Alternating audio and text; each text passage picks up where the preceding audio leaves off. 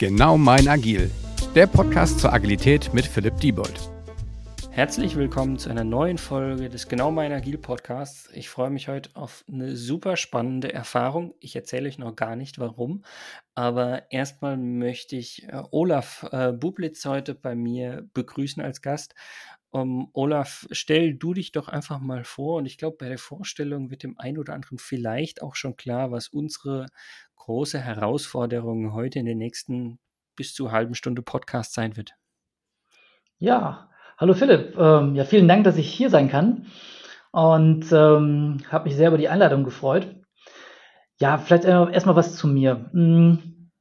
Äh, Olaf Bublitz, äh, Agile Coach im weitesten Sinne seit oh, ja schon über 30 Jahren im Bereich der Softwareentwicklung unterwegs und mhm. ähm, habe angefangen als Softwareentwickler, ähm, Projektmanager, Product Owner, Produktmanager, Scrum Master, Agile Coach, Berater, Manager von einem agilen Team und so weiter. Also alles schon gemacht. Alles schon gemacht. Äh, ich kenne also die verschiedensten Perspektiven. Und ähm, ja, wenn ich mich jetzt mit drei Hashtags beschreiben sollte, dann würde ich vielleicht Agile Games, ähm, Visual Thinking und Product Ownership da reinschreiben. Und, ähm, Dann lass uns doch mal über das erste kurz sprechen, Agile Games, weil die anderen beiden sind ja fast schon unser Thema. genau, ähm, Agile Games, ja, also ich, ich spiele für mein Leben gerne ähm, Computerspiele in letzter Zeit eigentlich sogar seltener. Was heißt in letzter Zeit? Ich habe die letzten fünf Jahre, glaube ich, kein eigenes, kein einziges Computerspiel mehr gespielt. Doch mal als Gast irgendwo. Mhm. Aber ähm, ich liebe Brettspiele, ich liebe Spiele auch so interaktiv.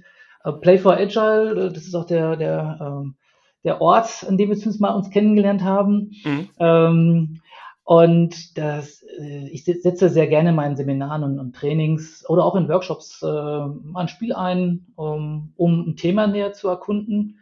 Ähm, klar, auf der einen Seite macht es Spaß, es lockert auf, äh, aber es ist einfach auch so wertvoll, Sachen zu erleben und dann darüber zu reflektieren. Und da sind Spiele einfach super. Also zum Freizeitvergnügen, äh, Brettspiele oder halt eben in, in solchen Trainingssituationen. Das nennt man dann Serious Games oder so. Ne? Aber ja. Spielerisches Erleben oder wie auch immer. Ja. Genau, gehört damit dazu. Ähm, manchmal nenne ich es dann auch nur Simulation. Also wenn ich in einer Runde dabei bin, wo viele Manager da sind, dann, ähm, dann spielen natürlich nicht gerne. Wird ja nicht nee, das Spielen ist Thema, böse, ne? das habe ich auch schon. Dann machen wir eine Simulation. Ne? Aber Inhaltlich genau das Gleiche. Ja. Versteht sich. Genau, und äh, die anderen beiden Hashtags, das war ja Visual Thinking und Product Ownership. Und ja, wenn ich die beiden Dinge verknüpfe, ist das ja eigentlich genau das, worüber wir heute sprechen wollen. Genau, Visual Product Ownership. Also ähm, Produktentwicklung mit visuellen Methoden, visuellem Denken begleiten. Äh, ja, jetzt wird's natürlich spannend. Visuell äh, Bilder und äh, Haben wir heute nicht. zeichnen, das wird eng, ne? So ein Podcast. Aber wir können drüber sprechen, das kriegen wir hin. Aber ähm, macht es nicht Sinn, dass wir mal bei der Product Ownership anfangen? Was, was äh, gehört für dich alles zur Product Ownership dazu? Also vielleicht von, von ja, Rollen, Aufgaben, vielleicht auch Eigenschaften, dass wir das mal gemeinsam so ein bisschen nochmal kurz besprechen, um dann drüber zu sprechen, wie denn das Thema Visualisierung, Visual Thinking oder wie auch immer damit einhergeht, nenne ich es mal. Mhm. Also Visual Product Ownership denken die meisten natürlich erstmal an den Product Owner. Mhm. Ähm, das ist auch natürlich auch nicht verkehrt. Äh, der muss natürlich der, der Besitzer von einem äh, Produkt sein.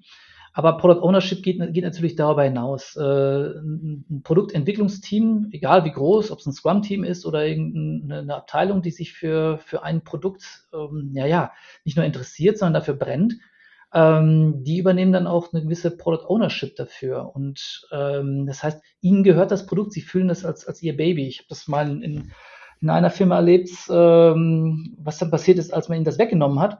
Äh, es war heftig. Die, die, haben also seit Jahren zusammengearbeitet, haben sich äh, Supportaufgaben geteilt. Der Product Owner hat mitentwickelt, hat, äh, saß am Telefon, hat Leute Kundenanfragen gemacht.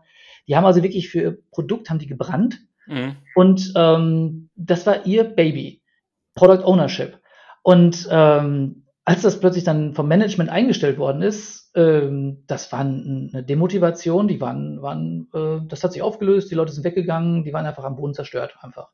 Und äh, da habe ich man, da hat man gemerkt, was da dieses Product Ownership bedeutet. Also die Leute wollen ihr Produkt an, an, an den Kunden bringen, leben dafür, wissen es von vorne bis hinten natürlich auch, ähm, ja, und haben mit dem Kunden auch darüber gesprochen, wie sie es besser machen können. Das war ähm, wahre Product Ownership. Mhm, also es ist nicht nur der Product Owner, sondern eben noch, noch viel, viel mehr von den Rollen her. Wenn wir jetzt mal von, ja, von, von von anderer Sicht noch dran gehen, was, was gehört denn quasi an Aktivitäten oder was, was haben denn Leute, die mit Product Ownership zu tun haben, zu tun? Also nicht nur der Product Owner, sondern eben auch die das Entwicklung. Also was, was gehört denn an, an Aufgaben dazu? Weil da kommen wir dann, glaube ich, eher schon in Richtung Visualisierung später, oder? Auch äh, auf jeden Fall. Also was erstmal grundsätzlich dazu gehört ist, und da gibt es dann Schnittmengen oder äh, teilweise komplette Überschneidungen mit Produktmanagement. Ähm, du musst natürlich das Business kennen, also du musst den, den Markt kennen, du musst wissen, mhm. wie kann ich damit Geld verdienen, das gehört auf jeden Fall dazu. Du musst die Technik kennen, du musst wissen, was für, für Applikationen, was für Technologien kann ich dann einsetzen, ist es machbar, das einzusetzen. Und du musst natürlich, und das ist das Zentrale bei der ganzen Geschichte, du musst wissen, was braucht der Kunde, was sind die, die Pains, Gains, also ähm, was, was ist der, der, der Kundenwert, den ich erzeugen will. Und dann reden wir nicht von einem Produkt, was an den Mann bringt, sondern letztendlich die, das Outcome, den, den, den Nutzen für den Kunden. Und das, die drei Sachen zusammen machen für mich dann Product Ownership äh, mal von, von der Brille her aus. Und dann kann man immer noch schauen, wie man das aufteilt. Also sich der Markt, das, da kümmert sich der Marketing drum oder der Produktmanager. Äh, um die Technik kümmert sich dann nachher das Scrum-Team und, und um den Kundennutzen das Scrum-Team zusammen mit dem Product Owner. Mhm. Wie auch immer man das dann nachher spielt. Ähm, aber die, die drei Sachen gehören natürlich zum, zum Product Ownership mit dazu. Und ähm, Aktivitäten sind natürlich äh, ein paar andere. Das heißt also, zum einen haben wir die, die Aktivität ähm, herauszufinden, was ist der Kundennutzen, also gegenseitiges Verstehen, mhm. ähm, oh, Verständnis ja. schaffen, das ist nämlich ein ganz wichtiger Punkt. Da sind wir im Bereich Requirements Engineering unterwegs, da sind wir im Bereich ähm, Kommunikation. Management. Ja, genau. Das passt da gut zu. Ähm, dann haben wir noch den, den Punkt, ähm, ja, Übersicht behalten. ähm, weil wenn so ein Team von äh, von, von Entwicklung zu Entwicklung, von Iteration zu Iteration, Sprint zu Sprint rennt, ähm, dann verliert man schnell mal das, das äh, Gesamtbild aus den Augen. Ja, ich, ich, ich kämpfe dann viel zu sehr im Klein-Klein, habe ich manchmal das Gefühl, als Product Owner. Ja, ja. Ich meine, es hilft natürlich sowas wie, wie Sprintziele und Produktziele zu verwenden, das ist äh, absolutes Muss. Aber wie, wie ich schon sagte, das Gesamtbild nicht aus den Augen verlieren und da gehören dann noch ein paar Sachen dazu, die nicht nur äh, das Produkt betreffen, halt eben auch Stakeholder, da gehören auch sowas dazu wie ähm, das nächste Release, äh, Impact beim Kunden, also da gibt es mhm. ganz viele verschiedene Sachen. Und das ist so, dieses Gesamtbild herzustellen, ist also auch eine Aufgabe, Aktivität beim Product Ownership. Also wir haben Verständnis, wir haben Übersicht, wir haben, ähm, ja, was haben wir noch? Äh, wir haben Strategie und Ausrichtung. Ähm, das heißt also, wie, um dieses Gesamtbild zu haben, braucht man entweder Alignment mit der Firmenstrategie und dann muss das irgendwie auch noch dazu passen. Und meistens entwickelt man ja ein Produkt nicht nur mit zwei, drei Leuten. Und dieses schöne Bild ist dann äh, fünf bis neun Leute mhm. ein Produkt innehaben. Das klappt in vielen Firmen, gerade in denen ich unterwegs bin, eigentlich nicht. Das heißt, wir reden hier von, von 50 bis äh, ja auch noch mehr, 200 Leuten, die gemeinsam an, einer, an einem Produkt, an einer Lösung arbeiten. Und da braucht man eine gemeinsame Ausrichtung irgendwo. Das gehört also auch mit dazu. Äh, bei, bei dem Thema Ausrichtung, ich weiß nicht, ob das da reinpasst, aber ich muss da immer noch irgendwie auch an das Thema so ein bisschen visionär denken, äh, mhm. was irgendwie zum Thema Product Ownership, finde ich, auch dazu gehört. Ja, also Vision. Vision Passt das zum Thema Ausrichtung oder ist es, wo würdest du es woanders einordnen? Da würde ich es einsortieren. Also die, die Product Vision oder Product mhm. Goals mhm. und so weiter, das sind, sind die Sachen, die da reingehören. Ähm, ich, wenn wir von Agilität sprechen, ne, das ist ja auch ein ganz wichtiger Punkt. Product Ownership ist ja mit dem Begriff Agilität ja äh, auf jeden Fall sehr eng verbunden. Mhm. Und äh, da ist sowas wie eine Product Vision absolut notwendig ähm, und die gehört dazu. Äh, ja, das kann man übrigens äh, ganz, ganz kurz, da, da gibt es schöne visuelle Mittel, äh, um das dann auch zu machen. Ähm, ich sage einfach nur so Sachen, die, die schon, schon ein paar Jahre auf, auf dem Markt sind, äh, die, die Product Box oder sowas, wo, dann, man gemeinsam an das Produkt erstmal, auch wenn es ein Softwareprodukt ist, in eine Box gießt, ähm, drauf schreibt und das dann ins, ins Büro stellt. Ne? Dann äh, kann man zumindest mal schon mal die, die Teams ausrichten, sagen, ja, das ist unser Produkt, dafür arbeiten wir. Mhm. Das ist, so, ist dann, dann so ein nettes visuelles Mittel. Aber gibt, gibt noch ein paar andere auch dazu. Ja, Product Vision finde ich äh, ganz, ganz wichtigen Teil dabei, äh, um diese gemeinsame Ausrichtung auch zu erreichen. Was, was machst du denn da so, in, in, wenn, wenn du sagst Product Vision? Da hast du vielleicht auch was im Kopf. Ja, also ich, ich denke da an, an ein Tool, was dir wahrscheinlich auch nicht unbekannt ist. Das ist das Product Vision Board. Äh, hier von unserem Kollegen äh, Roman Pichler, mhm. ähm, der, der das ähm, sozusagen dann nutzt mit verschiedenen, was sind eigentlich die Zielgruppen, was sind deren Bedürfnisse, wie löse ich die Bedürfnisse durch Produktfeature und so. Alles Punkte, die du ja vorhin schon, schon angesprochen hast. Ähm, was ich ganz gerne verwende, wo ich mich aber jetzt gerade gefragt habe, wenn wir auch über das Thema Visualisierung sprechen. Also dieses Product Vision Board ist ja ähnlich wie die verschiedenen Canvases, also egal ob ein Business Model Canvas, ein Value Proposition Canvas oder wie auch immer, halt so ein so, ja. so eine Vorlage, wie ich auf einem A4-Blatt oder vielleicht plotte ich es auch auf A0, äh, wie ich sozusagen auf einer übersichtlichen Seite so ein bisschen diese Zusammenhänge darstelle. Und ich glaube, das, also für mich hängt das auch mit Visualisierung zusammen, weil ich da halt so ein bisschen auch äh, nachvollziehen kann, welche Needs kommen aus welchen Zielgruppen und so weiter und so fort. Und, und das ist einfach das, woran ich einerseits bei Product Vision denke, aber andererseits auch das Gefühl habe, dass das viel mit Visualisierung zu tun hat. Auf jeden Fall. Also ähm, ein Canvas ist ganz klar ein visuelles Element, was, was, was ich sehr gerne einsetze. Ich meine, vielleicht mal so eine kurze Auflistung, was ich so alles unter, unter äh, Visual Thinking äh, und visuelle Methoden dann so einsortiere. Oh, Einfach mal gucken, so, ob die Leute das mitschreiben können, aber ich kann es auch verlinken im Nachhinein. äh, ich kann vielleicht, wenn, wenn du äh, eine Seite dafür hast, dann kann ich auch noch ein bisschen was, eine kleine Übersicht geben, dann, wo ich so ja, die visuellen Methoden, die ich gerne einsetze, drin habe, die habe ich ja auch dann mal so in so einen Zusammenhang gebracht. Und ähm, ja, also klar, ein Canvas ist natürlich etwas, um, um, um strukturiert äh, Sachen zu erfassen. Man, man gruppiert an der richtigen Stelle, man kann viel mit Farben arbeiten, mhm. ähm, um sofort bestimmte Sachen zu sehen. Man kann auch mit Größen arbeiten. Zum Beispiel groß wichtigere Gedanken auf größere Post-its. Ja. Ähm, das geht in, in, einem Workshop, wo man Präsenz ist, sehr gut, aber mittlerweile sind wir auch gewohnt, das Ganze remote zu machen. Also das funktioniert in äh, diesen ganzen ähm, virtuellen Whiteboards äh, geht's genauso Whiteboards ja. auch sehr gut. Ähm, die haben sogar noch ein paar andere Vorteile. Ähm, also das Canvas ist auf jeden Fall ein Ding. Dann ähm, sowas wie ein Kanban-Board natürlich auch. Ne? Also mhm. wir haben gesagt, guck mal hier, ähm, wir wollen wissen, wie, in welchem Zustand sich gerade was befindet. Und da auch hier denke ich an die, die Flight Levels von, von Leopold auf, auf mehreren Ebenen. Also auf, Der auf ja auch schon mal hier im Podcast war, also von daher kann ich wieder auf einer anderen Podcast-Folge referenzieren. Äh, ne, auf, auf, auf, drei Ebenen unterwegs, ne, von operational ähm, bis äh, hoch zur Strategie, dazwischen das End-to-End. -End, ähm, das kann man sehr schön visualisieren mit, mit Kanban-Boards. Ähm, Concept Maps, also ähm, einfach nur Zusammenhänge darstellen, mit, mit Pfeilen verlinken. Und ähm, wenn wir bei Strategie und Ausrichtung sind, was ich sehr gerne mache, ist eine, eine visuelle Strategie-Map zu machen. Also zu sagen, guck mal hier, klar, OKRs äh, in aller Munde, Strategie, Vision. Ja, wie passt das denn zusammen mit der Firmenstrategie? Was zahlt darauf ein? Äh, was für sind die Key Results, die wir erreichen müssen, um das äh, vielleicht Ziele in, in, in der Firma zu erreichen? Welche Produktziele haben wir denn? Welche Sprintziele haben wir, die darauf einzahlen? Und das einfach mal ja, auf einer Map darzustellen, in einem räumlichen Zusammenhang über Größen und, und, und, und so weiter zu arbeiten, das macht es viel eingänglicher zu verstehen, woran arbeitet man gerade. Und dann kann man in einem Workshop hingehen und kann sagen, guck mal hier, da sind wir gerade und da wollen wir hin und da haben wir ein Problem.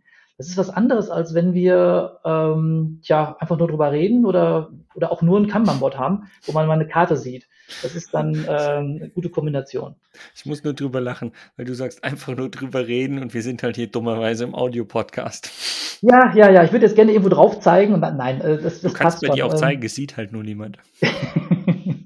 Ich habe gesagt, das ist ja die Herausforderung. Genau. Aber wenn, wenn man sich so vorstellt, wie halt eben die verschiedenen Objekte auf einer großen Leinwand äh, stehen, vielleicht auch noch äh, über Farbcodes ein bisschen, wo es wo es gut läuft oder wo es gerade nicht so gut läuft, dass man auf einen Blick sagt, ah, guck mal, da müssen wir genauer hingucken. Das ist für die Leute, die in der Strategie unterwegs sind, genauso wertvoll wie für die Leute, die jetzt gerade ähm, überlegen, passt das nächste Sprintziel noch oder wie müssen wir unser Backlog äh, hm. Refinement machen? Äh, passt das denn zur Gesamtstrategie und zu unserer Produktstrategie?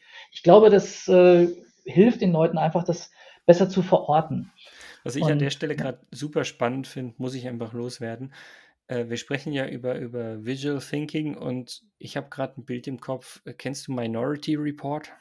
Mhm, kenne ich. Ja, das ist gerade das Bild, was ich vor Augen habe. So nach dem Motto, ich stehe da und, und mit meinen Händen steuere ich diese ganze Map und kann die neu anlegen und so. Das ist das Bild, was ich bei deinem Erzählen auf einmal mal vor Augen hatte. Das ist eigentlich ganz passend. Ja, wobei das ist ja, war schon ein bisschen hektisch, da hat er schnell versucht, Informationen ranzukriegen. Ja, okay, äh, so eine Strategie-Map, die ist ein bisschen, bisschen langatmiger, Gott sei Dank, auch, auch stabiler. Das ist, ist ganz gut so. Ähm, jetzt hoffentlich nicht mehr für drei Jahre, sondern eine Strategie-Map bin, bin ich auch jetzt, wenn man OKR denkt, ähm, würde ich auf jeden Fall auch alle drei Monate äh, immer im Zugriff haben und natürlich bei äh, den ganzen Stand-ups äh, auch mal gerne äh, im wöchentlichen oder im zweiwöchentlichen Rhythmus anschauen. Mhm. Also, das heißt, wir haben da bei einer Strategie von Gesamtvision bis runter auf Ziele, bis runter auf Produktziele, bis runter auf, äh, ja, was ich, zwei Wochenziele.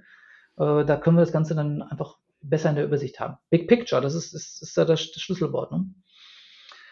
Ähm, was fällt mir jetzt gerade noch so ein? Ja, vielleicht noch so Sachen, die äh, auch gerade in den letzten Jahren sehr stark im Kommen sind. Äh, Sketchnotes, also visuelle mhm. Notizen, mhm. wenn man so will, wo man äh, nicht einfach den Text nur ähm, ja, einrückt und von oben nach unten liest. Ähm, manche Leute lesen gerne äh, linear und sequenziell, das ist gut. Ähm, andere Leute und die, viele Leute denken eben auch visuell und die Zusammenhänge dann eben darzustellen. Also wenn ich mir so in einem, ja, wenn ich beim Kundeninterview unterwegs bin und mache mal meine Notizen äh, und die mache ich nicht, die mache ich nicht mehr äh, einfach nur so runter und habe mein Notizbuch. Ich versuche mal gleich dann ans, ans Whiteboard zu gehen ähm, und dann räumlich das anzuordnen. Äh, aber, aber offen, transparent, dass es jeder sieht, nicht nur für dich, sondern für alle, damit derjenige auch gleich Feedback geben kann, oder? Das wäre ideal. Das ist ja der, der, das, das, das, die Magie von einem Canvas. Ne? Also jeder arbeitet sofort sichtbar mit dem, äh, mit dem Wort, was einer gesagt hat oder dem, dem Satz, hängt es dorthin und sagt, ist das da richtig so einsortiert? Dann kann man äh, so sehen, ah, er hat mich gehört, ja, passt so oder nein, dann muss noch das und das hin. Mhm. Ähm, sofort ist es visuelle Feedback. Wir reden immer von schnellen Feedback-Zyklen. Ne? Ja. Ähm, Im Gespräch brauchen wir die auch. Ja, aber, aber vielleicht ähm, ist das auch, du hast ja vorhin von den virtuellen Whiteboards gesprochen, wo ich sage, da steckt auch genau diese Magie, finde ich, drin, weil an den virtuellen Whiteboards arbeiten wir wirklich gemeinsam zusammen. Bei physischen Whiteboards habe ich es noch nie erlebt, dass drei Leute gleichzeitig Post-its draufkleben und schreiben und tun. Da schreibt jeder seine Post-its und sie werden nacheinander irgendwie draufgeklebt. Ich weiß nicht, wie es dir geht, aber das, das ist meine Erfahrung jetzt aus dem letzten Jahr oder den quasi schon vorher mit dem physischen. Ja, also ich sage mal, wenn ich wenn ich es geschafft habe, dass zwei, zwei oder drei Leute vorne stehen, dann äh, war es ein Erfolg. Ich versuche sie immer zu, dahin zu bewegen äh, in ja. den Workshops. Ähm, lang, lang ist es her. Ähm, aber das geht im, im, im, Remote wirklich schneller. Das heißt, die Leute sind, sind da eher dabei, die direkt hinzukleben. Da hast du recht. Also das ist vielleicht sogar ein Vorteil von Remote, dass man dann sagt, gut, ich muss mich nicht da vorne zusammenquetschen, sondern ähm, ich, ich häng's direkt jetzt hin, weil es ist nur ein Mausklick entfernt. Vielleicht animiert das Leute auch mehr dazu. Nichtsdestotrotz, es ist super, wenn die Leute nach einem Whiteboard stehen, Seite an Seite. Und was ich immer geschafft habe, ist, dass wir am Ende spätestens dann um das Board drumherum stehen, Schulter an Schulter und äh, uns das angucken. Also, da, bin ich bei ähm, dir, ja. Das klappt auf jeden Fall. Und ähm, habe ich alle Methoden, Sketchnotes, äh, Mindmaps sind natürlich auch eine Sache, die visuell arbeiten. Jetzt kann man sagen, ist doch viel Text und ja, man kann auch Bilder reinhängen. Aber es ist allein dadurch visuell, dass man über verschiedene Größenordnungen redet, dass man ähm, verschiedene Gruppierungen auf Anhieb erkennt. Ja, Zusammenhänge. Das ist Lineartext, ne? Ja. Also eigentlich heißt ja, wenn wir sagen Visual Thinking, heißt es ja nicht, dass man keinen Text verwenden darf, sondern vielleicht auch eher, dass ich sozusagen die Texte irgendwie also wenn ich sage Texte mhm. visualisieren, heißt es ja nicht, dass ich jeden Text irgendwie mit Bildern, also quasi durch Bilder ersetze, sondern dass ich eben Texte auch durch Verbindungen irgendwie als, als größeres Bild visualisiere. Genau, das reicht schon vollkommen aus. Ein Post-it, draufschreiben, was man haben will und macht dann äh, einen Pfeil, womit es in Verbindung steht. Äh, man kann jetzt da eine strukturierte Annotation verwenden, UML, BPMN und so weiter. Das kann man nutzen.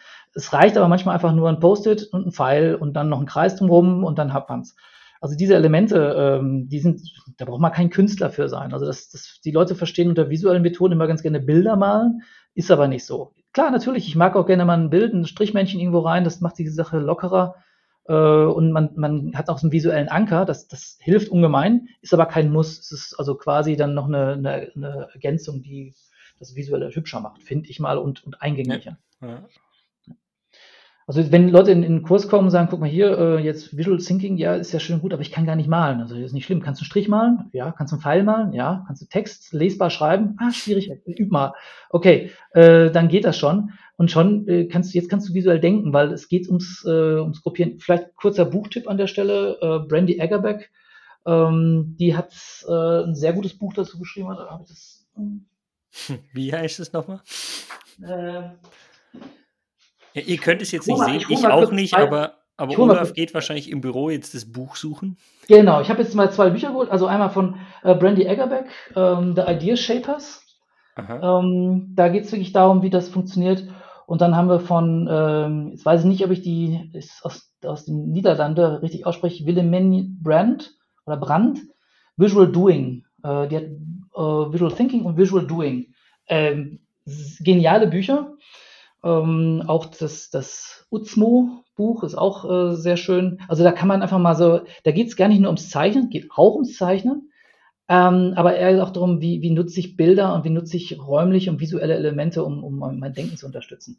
Und da sind wir jetzt wieder genau beim, beim Punkt, was hat das denn mit Visual Product Ownership zu tun? Natürlich, Canvas, Kanban, da gibt es genug äh, Sachen, Business Model Canvas zum Beispiel, ja, um die Gesamtübersicht äh, zu haben im Marketingbereich, im Marktbereich, aber halt eben auch, in der Kommunikation, also wenn es ums Verstehen geht, wie kann ich Bilder einsetzen, um besseres Verständnis herzustellen? Das ist, das ist sehr spannend. Ähm, also wenn einer nach vorne geht, einen Stift in der Hand und malt ein Bild auf, die Leute denken dann in diesen Bildern und verstehen sich einfach viel, viel schneller. Natürlich mhm. missverstehen sie sich immer noch, um Himmels Willen, das ist kein, kein Allheilmittel. Aber äh, die Wahrscheinlichkeit, dass sie sich verstehen, ist viel größer. Meine Erfahrung.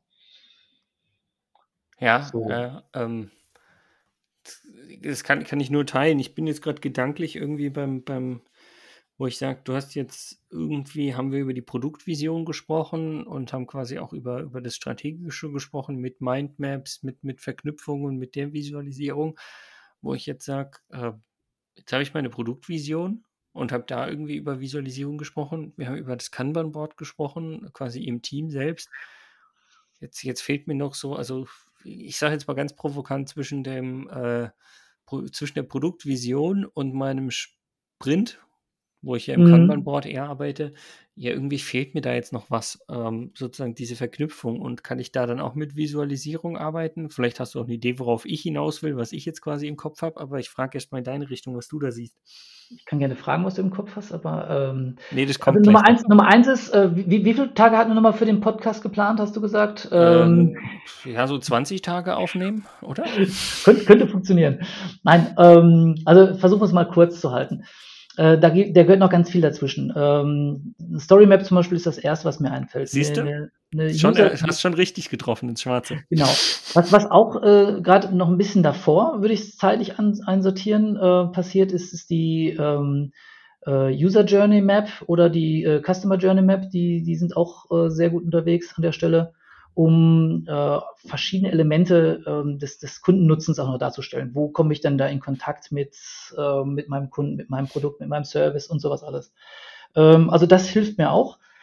Ähm, was auch noch ein Punkt ist, natürlich haben wir sowas wie, wie uh, Wireframes, UX-Design, hm, was ich da wirklich Mockups, genau. Ja. Was ich da sehr gerne mache, ist, ähm, dass da hilft mir dann auch ähm, so, ein, so ein virtuelles Whiteboard äh, sehr gut, wenn ich ähm, einfach mal alle Screenshots, die wir haben, alle Screens, die wir haben, schon mal aufmalen. Von wo komme ich denn nach wo? Welche, welche User Story hängt denn damit zusammen? Und auch das visualisiere. Also das Zusammenspiel äh, mhm. von, von, von User Story hin zu ähm, welches Wireframe, welche, welchen Mockup habe ich denn dafür schon irgendwo? Und das ist jetzt keine neue Technik, um Himmels Willen, die nee, gibt es schon länger, aber das halt eben in Kombination zu sagen, lass uns doch gleich in diese Richtung denken. Ähm, das ist das, was ich versuche, ein bisschen, bisschen mehr in den Vordergrund zu bringen. Ja, und was haben wir noch so? Ähm, wie ich schon sagte, was äh, in dem Moment, wo ich dem, dem Kunden zuhöre, äh, was der eigentlich braucht, ähm, oder dem Enduser im Gespräch bin, dann bringe ich das gleich in Beziehung. Ich male das dann auf. Ich habe ein paar vorgefertigte Icons, die ich dann gleich rausziehen kann. Also da muss keiner jetzt immer, groß malen. Das können also Leute ähm, auch machen, die sagen, ich habe vom Malen keine Ahnung, aber so ein Pfeil kann ich. Okay, dann nehmen wir was, nehmen wir eine Figur, die gerade dazu passt, ähm, machen einen Pfeil dahin, nehmen Computer, schreiben was drauf, nehmen, nehmen ein Bild von einem Fenster ja. oder was auch immer. Und dann wird das in Beziehung gesetzt. Und ja? was, was, was mir an der Stelle wiederkommt, dieses also ich denke da jetzt so weit, dass ich sage, wenn du im physischen bist, musst du ja jedes Mal irgendwie deinen Computer wieder neu malen. Also du brauchst einfach ein gewisses Icon-Set, was, was dir hilft. Da bin ich wieder im Remote, wo ich sage, hey super, ich kann ja wirklich Copy and Paste, wirklich sagen, wenn ich das einmal gemalt habe, ich muss es ja wirklich nur noch kopieren und kann mit den Leuten arbeiten. Das macht es ja auch nochmal einfacher. Ja, da haben wir uns ein bisschen, ein bisschen leichter getan. Wir haben das folgendermaßen gemacht. Wir haben einfach ähm, auf Klebezettel ähm, haben wir eine ganze Reihe von Icons drauf gemalt, dass, dass die Leute sagen können, ich kann aus diesem Portfolio auswählen. Ja, okay. Und dann kann man, dann kann man sozusagen da schnell draufschreiben, hinkleben. Sieht dann auch gleich visueller aus. Ähm, also funktioniert auch ähm, im ja. Präsenz ganz gut. Aber das ist natürlich äh, im, im Remote viel, viel besser. Dann kann man auf eine, eine riesengroße Library zurückgreifen. Äh, man kann immer schnell im Internet googeln und dann. Zumal dann ich, ich brauche, also wenn ich jetzt an zum Beispiel ein Miro-Board denke, äh, oder, oder Mural, äh, ich brauche da nicht mal mehr Icons zu malen. Die bieten mir ja tausende von Icons, die ich nutzen kann. Ja, perfekt. Also das heißt, das Visuelle wird da ja von vornherein unterstützt. Und das, das ja. ist ja auch, ähm, das ist ja der Punkt. Das, deshalb sind die auch so, so, so stark im Kommen. Ähm, spätestens seit dem Lockdown, aber davor waren die ja auch schon äh, sehr stark. Ähm, sobald ein Team nicht mehr, nicht mehr vor Ort sitzt, muss man irgendeine eine Möglichkeit haben, visuell an einem Tool zu arbeiten. Das kann man sehr textlastig machen, aber man kann es eben auch gut unterstützen mit, mit äh, räumlichen Anordnungen. Da sagst du jetzt nochmal was ganz Schönes äh, von vornherein, auch gleich seinen, seinen Workshop visuell aufbereiten. Ähm, also das ist auch ein, gehört auch zum Visual Product Ownership mit dazu, dass man sagt, guck mal hier, ich bereite meinen Workshop, zum Beispiel ein, ein Backlog Refinement, bereite ich gleich so auf, dass ich die Agenda äh, räumlich strukturiert, ähm, voneinander getrennt, äh, auch, auch gleich aufbereitet habe. Das heißt, mein, mein Miro oder Mural Board mache ich gleich so, dass, das, dass die Leute wissen, wo muss ich denn hin, um was zu tun. Und dann sehe ich auch gleich, äh, wo stehen wir denn, wo sind die Leute gerade dran und sowas alles. Das heißt, ich, das habe ich im Präsenzworkshop, sehe ich ja, ob die Leute jetzt gerade an dem einen Board stehen oder an dem einen Flipchart. Ja. Das sehe ich jetzt, äh, wenn wir jetzt nur per PowerPoint oder äh, per Zoom unterwegs sind, sehe ich das nicht mehr so gut. Ähm, dann kann ich als, als als Leiter des Workshops, äh, wer auch immer das ist, ähm, überhaupt nicht nachvollziehen, was muss als nächstes jetzt passieren. Und das, das sehe ich natürlich in so einem, so einem visuell aufbereiteten Workshop sehr gut. Also da gibt es auch ein paar gute, gute Tricks und Tipps dazu. Mhm. Ja. Also dieses visuelle Arbeiten, Unterstützung der, der Zusammenarbeit ähm, ist, ein, ist ein ganz äh, wichtiges Element beim, beim ja, Product Ownership dazu, weil Product Ownership heißt eben auch Zusammenarbeit fördern. Ne? Das ist ja nicht nur äh, ja. sich um sein Produkt kümmern, sondern da gehört ja noch ganz viel dazu. Ich, ich denke nur gerade drüber nach. Äh, wir haben jetzt gleich die erste halbe Stunde unserer 20 Tage rum. Du weißt, was ich meine.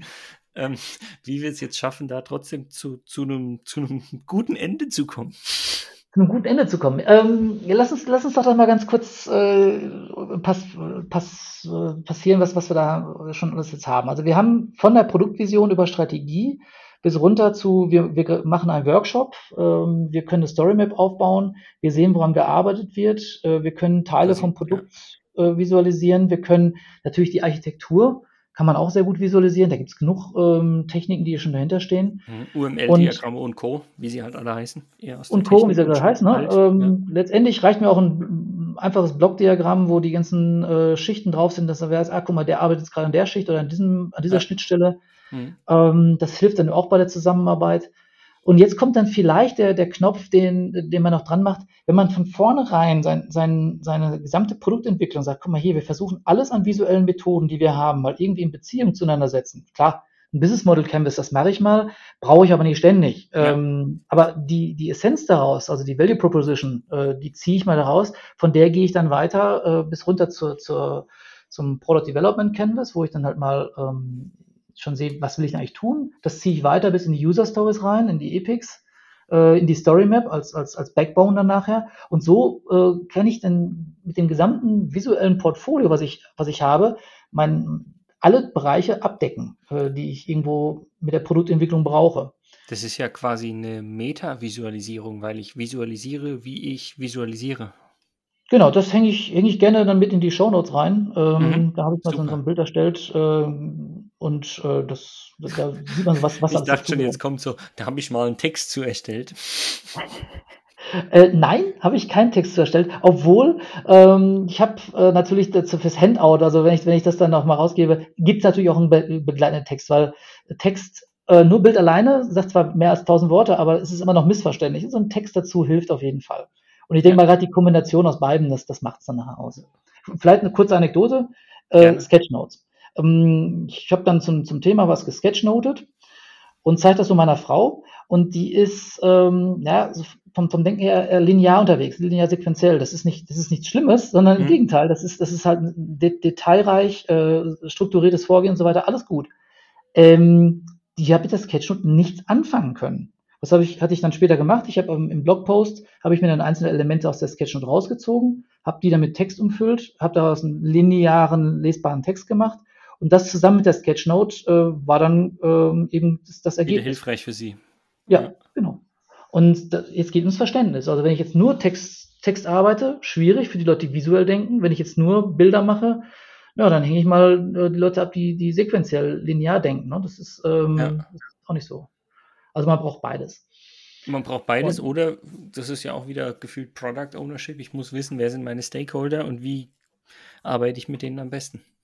Ja, also muss ich sagen, das, das brauchen wir jetzt gar nicht so kompliziert, weil ähm, geh einfach mal ja. davon aus, dass, dass du so 50-50 hast. Die einen denken eher so in, in, in, in äh, sequenziell, die anderen denken eher räumlich. Ähm, und wenn du einfach beides unterstützt, dann bist du auf der sicheren Seite. Keine Frage, ja. ja. Das ist mal ein super Finding zum Ende. genau. Ähm, passt, passt auf jeden Fall in, in, in meiner Erfahrungswelt. Also ähm, ob man jetzt immer von vorn bis, bis hinten durchgängig arbeitet, weiß ich nicht. Ähm, klappt bei manchen Firmen klappt es besser, bei manchen weniger. Äh, und das vielleicht noch als, als letztes äh, Tool, wie du schon sagtest, ein Meta-Tool, die Visual Landscape. Also lass uns doch mal, das geht remote sehr gut, weil da machst du nämlich ein großes Miro-Board oder ein großes Mural-Board.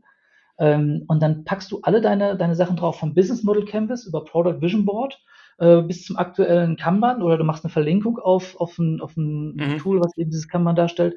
Du machst die, die aktuelle UX-Darstellung, ähm, die du hast, packst du alles auf einem Board. Das heißt, du hast mal eben alles in einem Überblick. Jetzt muss man das Ganze noch schön voneinander abgrenzen, voneinander äh, trennen. Und schon ähm, hast du so eine Visual Landscape, nenne ich das. Äh, da siehst du einfach alles. Ne? Ist genau also, der Raum, wo man es sozusagen auch für ein Projekt Produktentwicklung in einen Raum packt. Also das, das was du vorhin beschrieben hast, ähm, auf der Meta-Ebene einfach zu sagen, welche Dinge sehen wie in Beziehung aus. Also quasi, ich nutze aus dem einen mhm. das andere als Backbone für die äh, Story Map oder sonst was, dass ich das eben nicht nur auf dieser Meta-Ebene habe, sondern wenn das ein Unternehmen eben mit Leben gefüllt hat für ein Produkt, das dann wirklich trotzdem als diese Visual Landscape eben ähm, aufzubauen, auszudrucken, hinzuhängen, dass es wirklich jeder immer sieht oder sehen kann.